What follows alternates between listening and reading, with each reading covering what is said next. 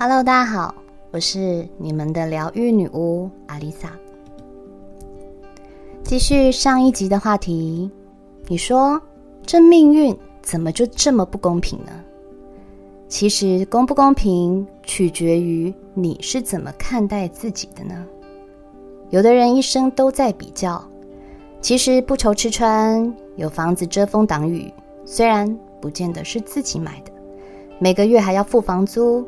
但是至少房租账单也都还缴得起，但偏偏老是去跟天生带有富贵命的人比，不比还好，一比自己先矮化自己一截不说，还开始怨气自己的命不好。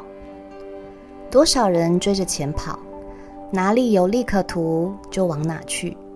例如听人家说做什么行业赚钱，就改行跟着做。听人家说最近加盟哪间饮料店、火锅店是个商机，就跟着去加盟。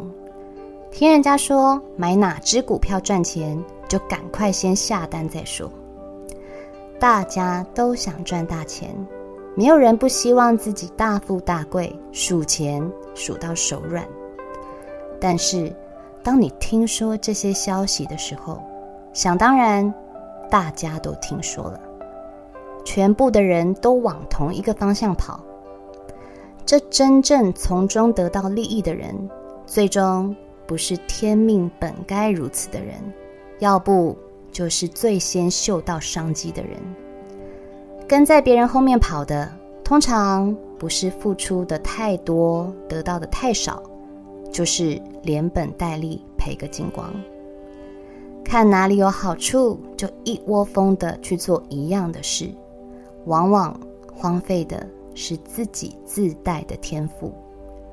每个人都有不同的命格，有的人对艺术有天分，有的人对数理方面有天分，有人喜欢缝缝补补，有人喜欢做菜烹饪。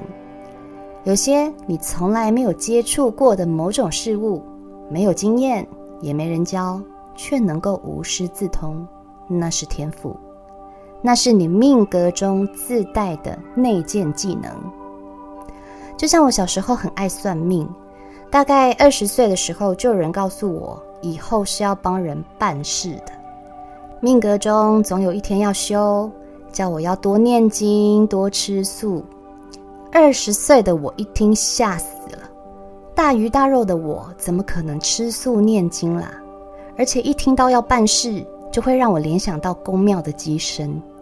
我内心十分的排斥，心里还想说一点都不准。现在想想，办事并不一定是机身，心灵疗愈也是一种方式。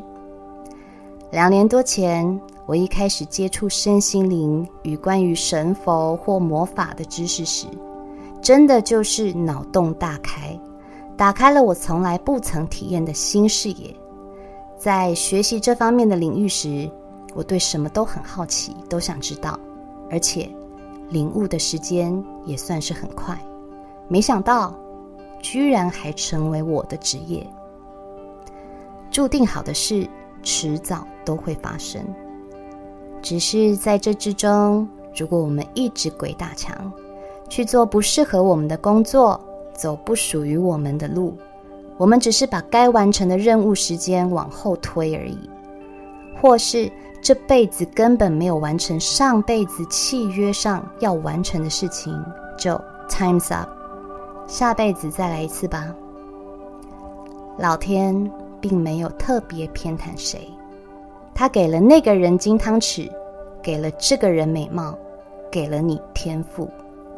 如果你从来没有发掘过自己的天赋，那可就白白的浪费这个可以给你带来快乐。与财富的内建技能了，所以找到自己的天赋，可以说是这辈子最重要的事。当你发现自己的天赋，全心投入，尽情的在这件事情上发光发热，放心，这辈子你肯定不会穷。这是老天爷给我们的礼物，足以保障我们这辈子的基本需求。会不会大富大贵，各凭天命，但至少不会穷困潦倒，因为这不会是我们这辈子想要来体验的。如果你此时此刻真的捉襟见肘、一贫如洗，我可以很确定的告诉你，你的方向错了，这不是你应该要体验的人生经历。你要做的就是找出你的天赋，安安心心的发挥天赋，尽天命。时运到，舞台就是你的了。除了努力，除了时运，除了天命，再来就是时势，也就是局势。努力需要运气，运气与天命息息相关，而天命。又得遵从当时的局势，也就是一个人即使努力了，运也来了，即使知天命了，一切都站在高点了，也敌不过时势。这个时势泛指我们的时代局势，战争动荡是时势，天灾人祸也是时势，我们的时势都是同时在进行的。有的人会被时势淘汰，有的人则会从中幸存下来，无关贫穷富贵，无关身处高处或低谷。当你了解到我们的一生跟努力、时运、天命、时势这四件事密不可分时，我们会知道要放下不该执着的。因为那可能从来就不属于我们，很多事情也不是拼了命的努力就会有成果，这只会消耗你的热情。当然，我的意思不是叫你不要努力了，而是为自己喜欢的事情努力是幸福的，是愉快的。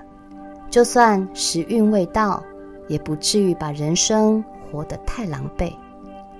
但是，如果你还没发觉自己的天赋，也请你别忘了，你还有一个尚未解开封印的超强技能，永远不要忘记去开发它。想学什么就去学，想尝试些什么新的东西就去做。当你一接触到它，相信你会有一种醍醐灌顶、茅塞顿开的顿悟。不要对现在的人生太沮丧，你总得做些什么准备，等时运到来。运到了，抓紧它，有你的天赋当靠山，不用拼命，丰盛都唾手可得。至于时势，我们无法掌控，越是逆境，越要顺流。顺流不是放弃，而是一种人生哲学。谁都无法跟大环境搏斗，放下得失心，用平常心看待困境，怎么来就让它来。只要我们内在力量够坚强，困境总会过去。没必要在这时候赌一把，把自己搞得遍体鳞伤。没有一种命运是对人的惩罚，自我放弃才是。我是阿丽萨，我是你们的疗愈女巫，我在九又四分之三月台等你。